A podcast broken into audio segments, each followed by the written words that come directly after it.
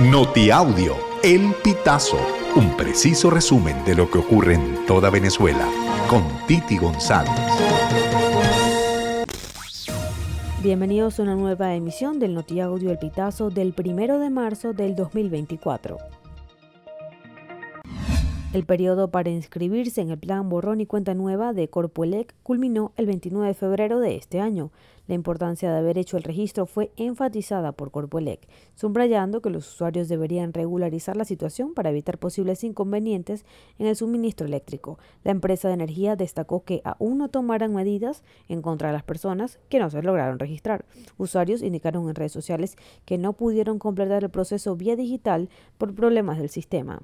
Por su parte, la coordinadora de atención a los usuarios de Corpoelec, Lourdes Carmona, indicó en una entrevista a Unión Radio que al menos hasta noviembre del 2023 no existían órdenes para penalizar a quienes dejaran de registrarse en el sistema. Funcionarios de la Policía de Investigación de Chile realizaron un operativo policial en la comuna Maipú este viernes primero de marzo. Los agentes trabajan en conjunto con la Fiscalía para confirmar si en el lugar se encontraba el cadáver del militar venezolano Ronald Ojeda, secuestrado la madrugada del 21 de febrero. La hipótesis fue descartada horas después.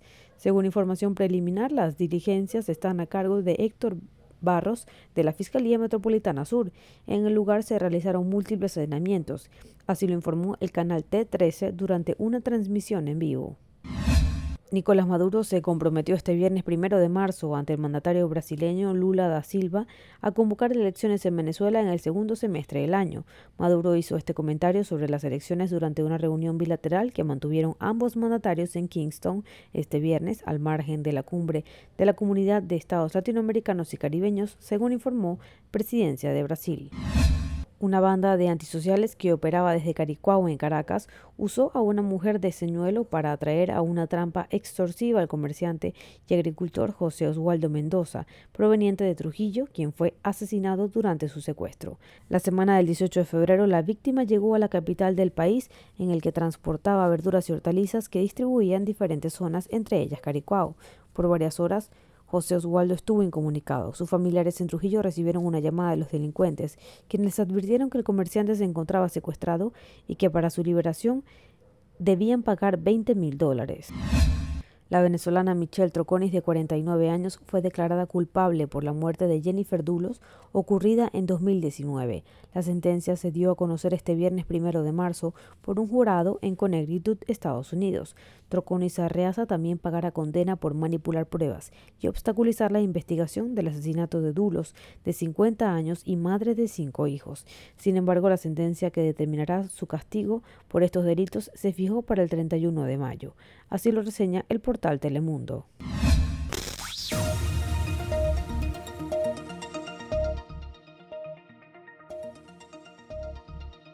Amigos, así finalizamos. Si quieres conocer más informaciones, ingresa al pitazo.net.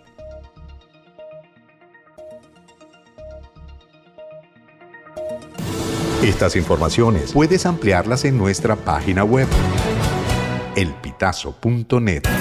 También recibimos tus denuncias vía SMS o WhatsApp a través del 0414 230 2934.